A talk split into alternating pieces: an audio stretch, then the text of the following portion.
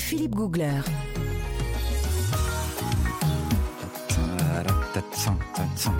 Je me rappelle quand même de cette phrase culte un déhanché exceptionnel.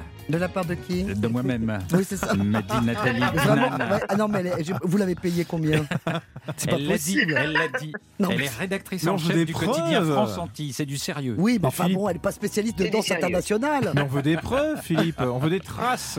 C'est tout, c'est dit. Filmé. Euh, nous sommes avec Nathalie Corré également, notre euh, globe croqueuse. Alors, qu'est-ce que vous nous avez décoté côté Oh. cuisine en Guadeloupe? Écoutez, d'abord, je- c'est l'inspecteur Corée qui vous parle. Ah. J'ai mené une enquête. Euh, Figurez-vous que quand on voit le nombre de centenaires, pardon, excusez-moi, il y a environ 5 fois plus de centenaires aux Antilles, évidemment Martinique et Guadeloupe euh, confondus, qu'en métropole. Ah. On se dit, mais qu'est-ce qu'ils mangent? Mais oui. Alors, je vais commencer plutôt par qu'est-ce qu'ils boivent. Alors, Oui. Hein, n'est-ce pas? Elle confirme tout de suite. C'est vrai qu'il s'avérerait que les centenaires boivent un petit coup, un petit verre de rhum, coup un petit coup sec à jeun. À Alors, jeun, ouais. le matin. Et- ah oui, le matin à jeun, bah oui, pas, pas en plein après-midi, vous êtes On à jeun de à toute jeun façon. l'après-midi. Non, non, non, non. Un petit verre de rhum d'un coup sec à jeun. Apparemment, ce serait une piste. Bon, évidemment, à boire avec modération. Ah bon? Autre piste, l'atumo. L'atumo, qui veut dire, enfin, qui, qui, qui- c'est une plante en fait, qui guérirait tous les maux. Et figurez-vous qu'on retrouve cette plante, où ça? Sur l'île d'Okinawa, au Japon, où il y a comme par Ah, hasard oui, des oui, centenaires. Ah, c'est vrai. Et il y en Tiens, a, comme c'est curieux. et en Guadeloupe. Oui, comme c'est curieux. Atumo, qui, son son surnom, c'est les larmes de la Vierge, la fleur de mon âme, le gingembre coquille, la fleur du paradis. Voilà. Troisième. avez- re- alors, Nathalie, tout- elle vient de vivre un moment d'absence en direct. Oui, totalement, oui. Alors, euh, troisième, troisième piste. Oui. Comment ça se fait? On mangerait des légumes racines, en purée et en gratin, en grande quantité. Alors, on mange de la patate douce, bien sûr, dont l'indice glycémique, je le rappelle, est très bas. C'est Oui. très bon pour les diabétiques, Ah oui. les patates douces. L'inam, bien sûr. Inam ou Ignam L'ignam. Ignam. Qu'est-ce que j'ai dit? Inam. L'ignam. L'ignam. En purée ou en gratin, évidemment. Il est très bon. Et la racine madère, qui n'a rien à voir avec euh, l'archipel portugais, bien sûr, c'est une racine et également en purée en gratin. Tout ça mélangé avec des boudins créoles que vous aimez Mmh, tant. J'adore ça. le boudin, attention piquant quand même, hein, Philippe, Oui, attention. Ça, évidemment, c'est l'emblème euh, de, de- des Antilles. Alors, il n'y a pas que des boudins noirs et des boudins blancs, comme en métropole. Il y a du boudin à la papaye, du boudin aux crustacés, du boudin au thon, des boudins aux légumes pour les, Mmh. les végétariens, pour pas qu'ils se privent, parce qu'ils ne mangent pas de sang de cochon, par exemple. Bah oui, du coup, ils peuvent quand même manger du boudin. Qui se mange comment alors? Alors, ça, ah bah, comment ça se mange? Bah, Vous allez demander à notre invité, je pense que ce sera la meilleure, la meilleure placée, parce que vous, je sens que vous ne le mangez pas comme il faut. Ben oui, parce que j'ai eu des punitions à cause de ça. Je mangeais pas bien le boudin. Comment on mange le boudin antillais, Nathalie? Eh bien, écoutez, on le prend entre les doigts, Oui. euh, puisque les, euh, ben, ça, ça a la forme de petits boudins en fonction de, de la grandeur du boudin. hein. On en fait, euh, voilà, on fait Les des petits boudins apéro. des boudins cocktails comme on dit. Oui. Voilà, les petits boudins apéro on- on- entre les doigts. Et puis on, on- j'ai envie de vous dire, on les tête.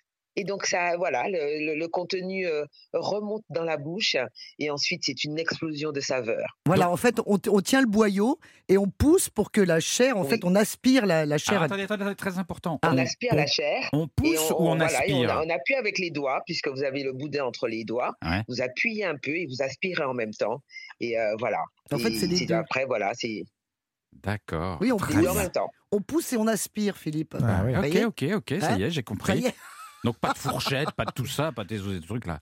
Bah, Et- non, apéro. Non, Philippe, il mettait tout dans la bouche. Il mettait tout dans la bouche et puis il aspirait. Il avait le boyau, le tout. Et ensuite, il aspirait, il mélangeait tout ça. Et il en prenait un, deux, trois, quatre, dix. Au bout de dix, quand même, j'ai dit, Philippe, faites quand même un peu attention. Hein. Bah oui. Nuit en tout. Hein. Ben non, non, il n'a pas écouté. Mais j'adore, j'adore ça. Vous savez que vous les avez vus fabriquer parce que c'est assez génial. De toute façon, ça, il faut vraiment que ça soit fait du, du matin et pour être vendu dans la journée.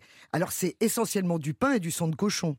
Mais alors, ce qui est assez génial, avec des oignons, bien sûr, de la fleur de, de la feuille de gros thym, pour 10 pains, il y a 2 litres de sang, quand même, de cochon. Et alors, il y a du piment rouge et du piment vert, vous avez vu, c'est quand même très, très épicé. Et ça cuit dans un courbouillon d'épluchures. Ah. Ah, c'est génial. On met tout, toutes les épluchures des oignons, des échalotes, tout ce que vous avez. En fait, Tout ce qui rien traîne. ne se perd. Voilà, Ah ouais exactement. Des vieilles épluchures. Oui, bah pas des vieilles épluchures, pas des trucs de, de l'année dernière, évidemment, vous n'allez pas garder vos épluchures. Mais, mais vous mettez vraiment toutes les épluchures dans le bouillon Et c'est là où sont cuits vraiment les, les boudins. C'est assez formidable à voir. N'est-ce pas, euh, Nathalie, vous confirmez? Oui, c'est assez formidable et d'ailleurs c'est quand même laborieux. Hein.